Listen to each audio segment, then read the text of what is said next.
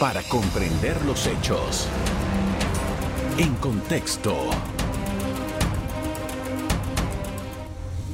Muy buenas noches, sean todos bienvenidos y ahora para comprender las noticias las pondremos en contexto.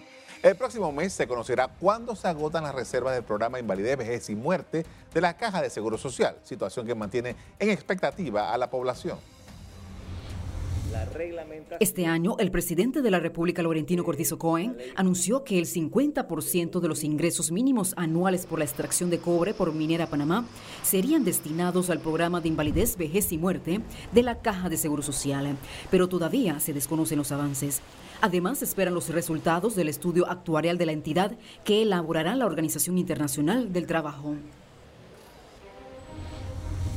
Analizando la Caja de Seguro Social me acompaña el profesor Juan Jované, que fue director de esta institución. Buenas noches, profesor. Buenas noches, Carlos. Eh, profesor, uh, una de las preocupaciones mayores que hay está el programa de invalidez, vejez y muerte, que ya tiene una mesa que se había instalado hace ya desde el año 2021 y hay otra, otra mesa, en la mesa única también se discutía o se trataba de discutir el asunto. El IBM, el programa de jubilaciones, es el que mantiene los reflectores puestos en este momento con sus dos programas que están dentro de ese mismo programa. ¿Qué evaluación hace usted en este momento acerca de esto? Bueno, mira, yo creo que hay que entender qué fue lo que pasó en el 2005 con la ley 51. Porque la ley 51 rompió el programa de invalidez, vejez y muerte en dos subprogramas. Un subprograma que, para que se entienda, es el programa solidario eh, o de beneficio definido. El otro programa es un programa que, donde hay básicamente cuentas individuales, con un pequeño componente solidario. Se separaron las dos finanzas. Lo que pasa es que en el sistema solidario, o sea, de beneficio definido, implica relevo generacional. Si yo estoy hoy pensionado, en, en gran medida los que están pagando mi pensión son las personas que están cotizando y tendrían según ese programa, el derecho de que detrás de ellos exista también quien cotiza para ellos. La ley separó los, incluso la ley dijo que del 2007 en adelante nadie más entraba en el programa solidario. O sea que el programa solidario ya ahí quedó desfinanciado. Esa fue la sentencia de muerte del sistema solidario. Y de hecho, eh, bueno, eso es lo que estamos viendo hoy día. O sea, ese sistema, digamos, va a funcionar hasta que se le agoten las reservas. Y esas reservas se pueden agotar en, uno o dos años, porque precisamente, digamos, no le permitieron a ese, a ese subprograma aprovechar el boom económico. Todos los nuevos puestos que se crearon en el boom económico fueron a cuentas individuales.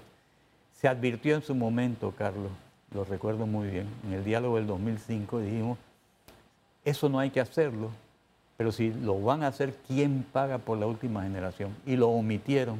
Y hoy día tenemos el problema acrecentado. se, supone, de ese diálogo recuerdo, profesor, y usted me corregirá si no es así, pero se había dicho que se iba a crear como un seguro, más o menos, que permitiría que en el, a lo largo del tiempo, hasta que el último de, los, eh, de esas personas estuviera en el sistema, pudiera haber ese repago. Realmente no se hizo, Carlos, y ese es el problema. O sea, eh, hay un fraude con la última generación. O sea, la ley del 2005, la ley 51, es fraudulenta en ese sentido. O sea, que estas personas que cotizaron, cumplieron con sus cotizaciones, ahora como se rompió el sistema en dos, no hay finanzas para pagarlo. O sea, en otros países se ha hecho eso, pero lo que ha hecho el Estado es decir, yo pongo la plata de la última generación. Que eso en Panamá no se ha hablado de eso todavía. No se hizo. Porque, ¿qué es lo que ocurre? ¿Verdad? Entre más tiempo pasa, más grande es el problema. Nosotros creemos en volver al sistema solidario. Pero bueno, si iban a hacer eso, por lo menos lo debían haber hecho bien. Eso tiene hasta un nombre. En seguridad social eso se llama el costo de transición. ¿Qué costo tiene pasar? Pero en ese pasar de un modelo a otro. ¿no? Pero como no querían decir que había costos, sino solo beneficios, ¿verdad? no quisieron hablar de ese tema. Ahora, profesor, tomando en consideración este, eh, el, criterio que tiene usted sobre esto, hay eh, un grupo fuerte, ya deben estar por alrededor de los 50 años por ahí, eh, a los hombres les faltarían 12 años para jubilarse, y a las mujeres les faltarían siete años para jubilarse. Más o menos este grupo que sería como el remanente que todavía está cotizando, pero que cuando se jubile quedan en el limbo. ¿Cómo, ¿Cómo queda eso? Bueno, ese es el problema. Todo el que empezó a trabajar antes del 2007 está en el sistema solidario. Hubo una pequeña puerta para que algunos se pudieran cambiar, pero digamos, prácticamente hay, hay mucha gente todavía en ese sistema y no hay una solución para ello. O sea, lo que se ha venido hablando no le dan solución a ese problema. La ley 51 no le da solución a ese problema. Y por eso, digamos, nosotros pensamos, y se hizo un trabajo en la universidad que fue aprobado por el Consejo Académico y después fue aprobado por el Consejo General Universitario, que recomienda volver al sistema solidario con algunas medidas que permitan, de hecho, financiar el sistema solidario y que las personas puedan tener la seguridad de tener una pensión, una pensión digna. Mire, en toda América Latina y en el mundo, los sistemas de cuentas individuales están creando, digamos, eh, pensiones de pobreza. Mira el caso de Chile. El caso de Chile, más del 50% de las personas que se van a jubilar en los próximos años se van a jubilar por debajo del salario mínimo. Eh, entonces, por eso, digamos, tuviste la reacción en Chile. O sea, en Chile la gente dice, ese, ese sistema no sirve, entonces ¿por qué lo queremos copiar en Panamá? Eso fue un error.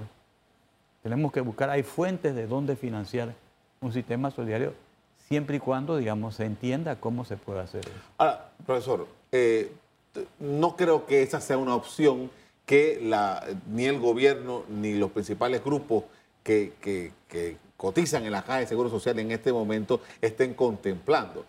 Eh, tendría que, estamos hablando de, mm, no sé, 98 mil millones de dólares, no, sé cuánto exactamente eh, el déficit actuarial. ¿De dónde, dónde podría salir una fortuna como esa para...? Sí, yo, creo que cuando se usa esa cifra es...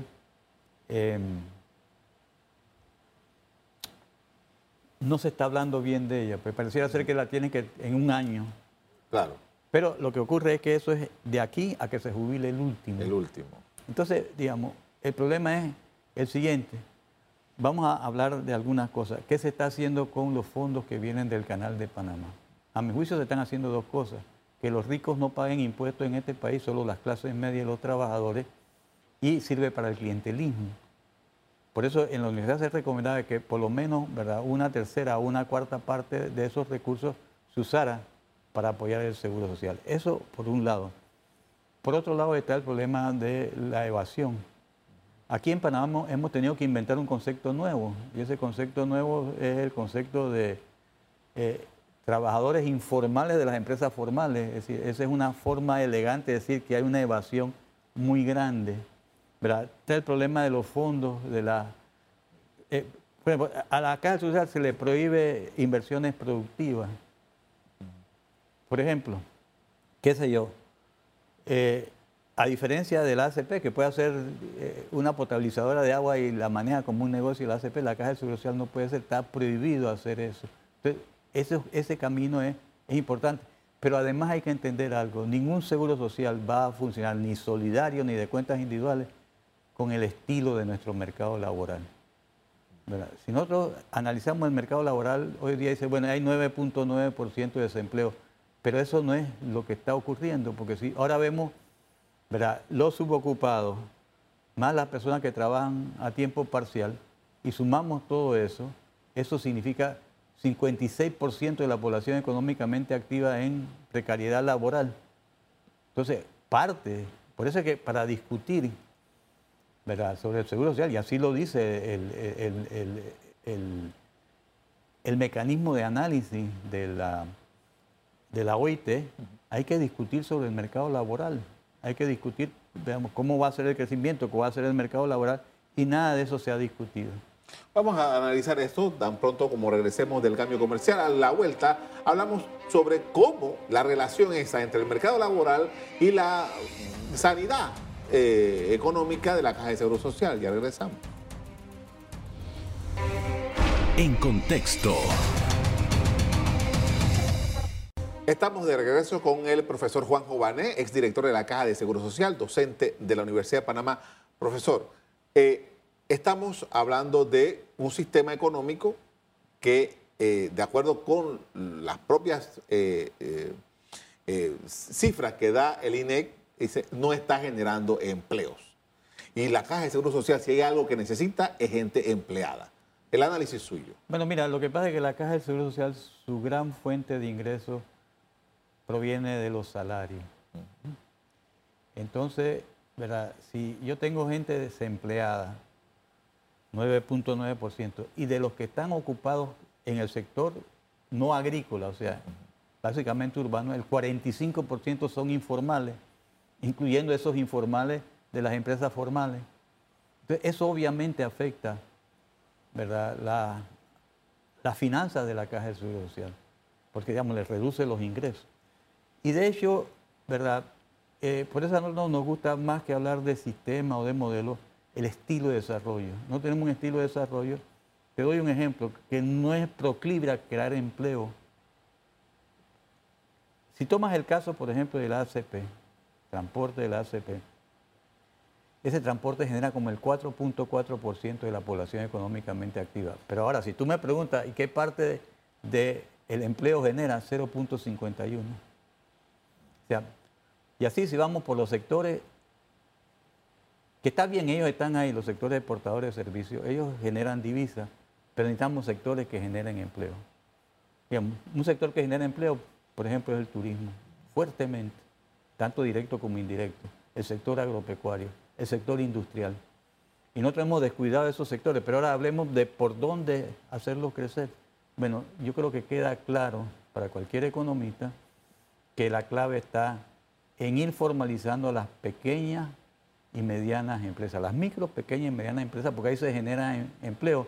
Entonces hay que buscar la formalización.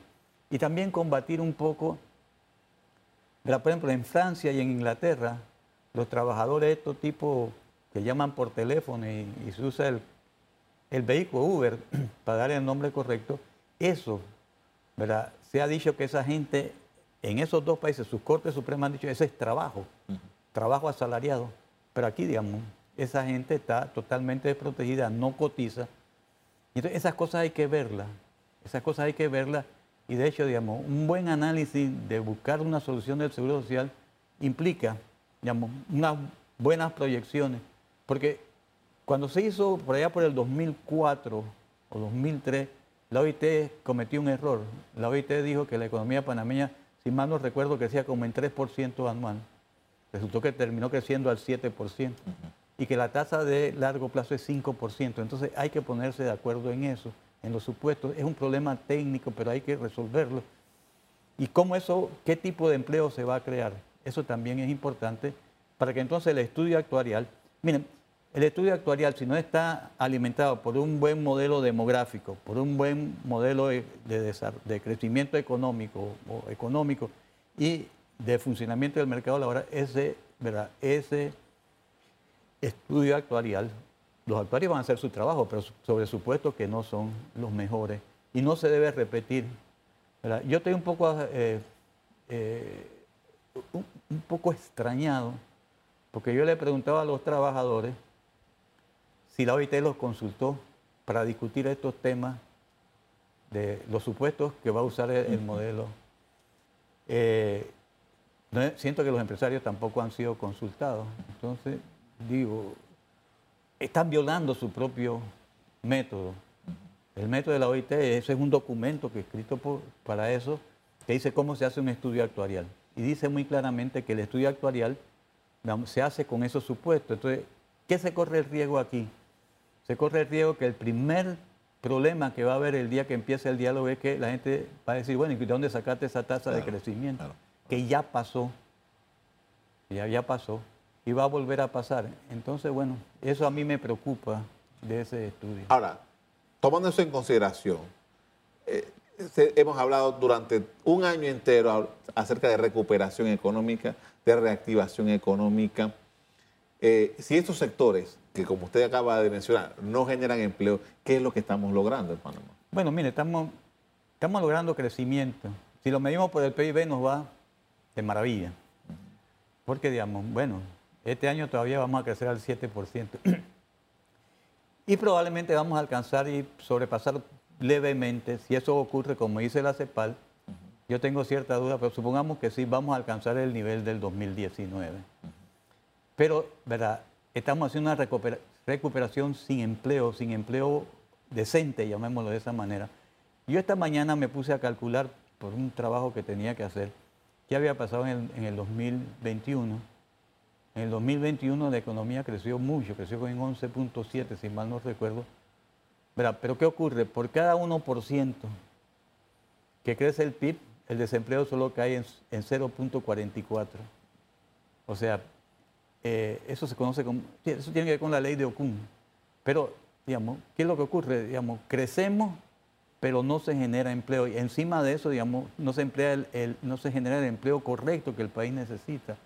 Pero si seguimos teniendo 56% de gente en precariedad laboral, ¿qué significa ese, ese crecimiento? O sea, yo creo que tenemos que a mí me hubiera gustado, Carlos, que se hubiera discutido ese problema en, la mesa. En la mesa única del diálogo.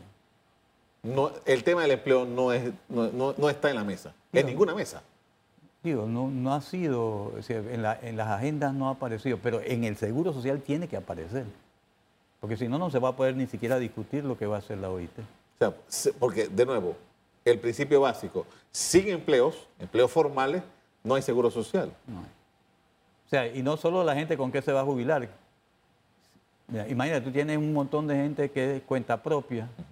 ¿Qué va a pasar cuando cumplan la edad de jubilación? ¿Será que el Estado panameño los va a dejar? 120 a los 65, profesor. Sí, o si realmente, digamos, la mejor solución para un país es aprovechar este momento donde nuestra población económicamente activa todavía es, relativamente joven, empleo decente, buena educación que permite empleo decente, empleo decente que permite una jubilación decente. Ese, es el camino que el país debe seguir. Con esto vamos a hacer una pausa para comerciales. Al regreso vamos a hablar de dos elementos adicionales de la Caja de Seguro Social. El programa de administración y el programa de enfermedad y maternidad, que es donde está el tema de la medicina. Ya regresamos. En contexto. Estamos hablando de la Caja de Seguro Social. Me acompaña el profesor Juan Jované, exdirector de la entidad. Profesor, y hemos estado en un franco uh, disputa por el tema de las uh, medicinas. ¿no? En la mesa de diálogo se habló, se llegaron a unos acuerdos, hubo algunos decretos, hay algunas diferencias con los operadores de farmacias con relación a esto, pero toda la matriz del problema está en el desabastecimiento en la caja de seguro social. A usted le tocó también esto. ¿Cuál es su observación sobre este tema? Bueno, sí, mira, yo creo que la mejor solución es el abastecimiento en el sector público. Por comenzar, la Caja de Seguro Social, que tiene la responsabilidad de cerca del 70% de la población y obviamente del Ministerio de Salud. Entonces, ¿verdad? Hay cosas que se vieron haber hecho hace tiempo. Eh, allá por el 2000, 2002, cuando nosotros estábamos en la Caja del Seguro Social, se logró con la Asamblea aprobar una ley que la Caja del Seguro Social pudiera comprar medicamentos fuera del país. O sea que ya desde, ese momento se entendió. Hace 20 años. Hace 20 años. ¿Qué ocurrió? Más aún, se aprobó por unanimidad en la Asamblea. Cuando eso fue a la presidencia, lo vetaron. Y era una ley que incluso nosotros habíamos pedido que fuera por un año para hacer la prueba, pues si no resultaba, ya de un año moría, si resultaba, seguía. Pero lo vetaron, ¿no? Y de hecho, bueno, ahora están tratando de hacer eso, pero yo creo que hay otra cosa. Eso debe ser más permanente. No solo cuando hay un desabastecimiento de salimos corriendo a comprar afuera, sino darle esa posibilidad a la caja. Pero hay un mecanismo, hoy día se conoce un mecanismo de Naciones Unidas, hay un organismo de Naciones Unidas que, si el país le entrega la plata, los recursos, ellos compran para el país.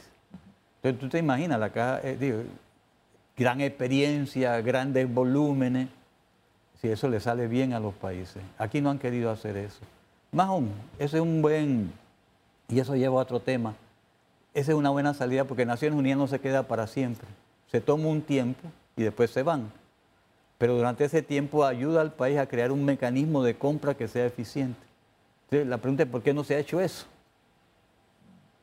Creo que son cosas que habría que preguntar. ¿Por qué en algún momento se le quiso dar a una empresa mexicana toda la compra de medicamentos cuando había la posibilidad de hacerlo? Ahora, profesor, aquí hay una cosa, porque la caja de seguro social para comprar medicina no tiene ningún problema, porque dinero tiene. Así es.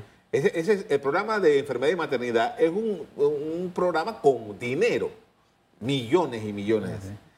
Pero, ¿qué pasa en el camino, profesor? Bueno, mira, lo que pasa es que, digo, creo que si hubiera que hacer un trabajo hay que ver toda la tubería, por así decirlo.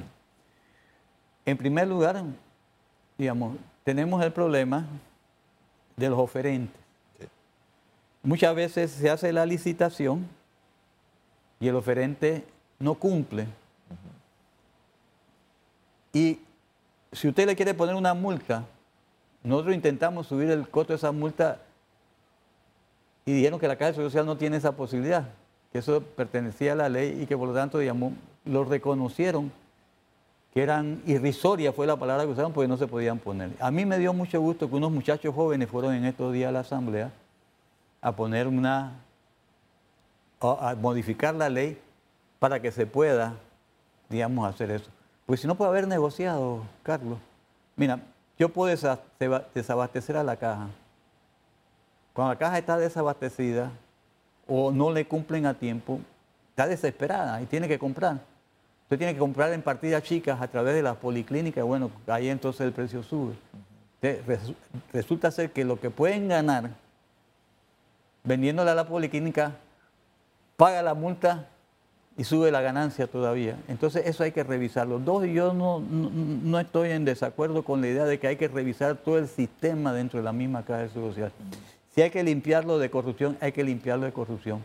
Pero ahí no termina el problema. El problema va más allá. El problema llega hasta la Corte Suprema. Porque cuando uno hace una licitación, ese, ese fondo, esos recursos quedan congelados, quedan comprometidos. Pero ¿qué ocurre? Y ocurre con equipo también y con insumos. Si el que pierde demanda la licitación, aunque sea solo por, por fregar, digamos esa palabra, eso, ¿verdad?, se traba. ¿A dónde va a parar?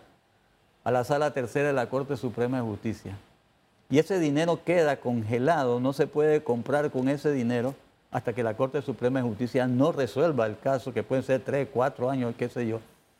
Y digamos, yo estoy seguro que ahorita mismo, ¿verdad? una de las soluciones, pues ya cuando esto quiera funcionar, es que la Corte Suprema, cuando se trate de salud, tiene que darle prioridad al asunto y resolverlo rápido. Profesor, lo que se ha planteado ahora por parte del gobierno en la coyuntura, con estos, eh, eh, arreglando el mercado para que se pueda comprar con un porcentaje y tal. Eh, ¿Usted lo ve viable, sostenible? Mira, va a depender mucho, porque la posibilidad de comprar afuera, por ejemplo, no va a ayudar a, las farmacias chicas. Porque, digamos, yo no puedo tener una farmacia aquí en la esquina del, canal chiquita y decir que yo voy a no me van a vender por los volúmenes que yo vendo. Yo sí creo que algunos supermercados sobre todo van a tener entonces eh, el aparato y la capacidad de importar. Pero hay una mala experiencia. O sea, la mala experiencia es que aquí bajamos los aranceles, dijimos que íbamos a comprar barato en el exterior y seguimos vendiendo caro en el exterior. Hay que ver si eso se va a traducir realmente en productos. Ahora estamos hablando de los gastos hechos de bolsillo, ¿no? En la, en la, en la farmacia o simplemente vamos a volver a aumentar, ¿qué cosa?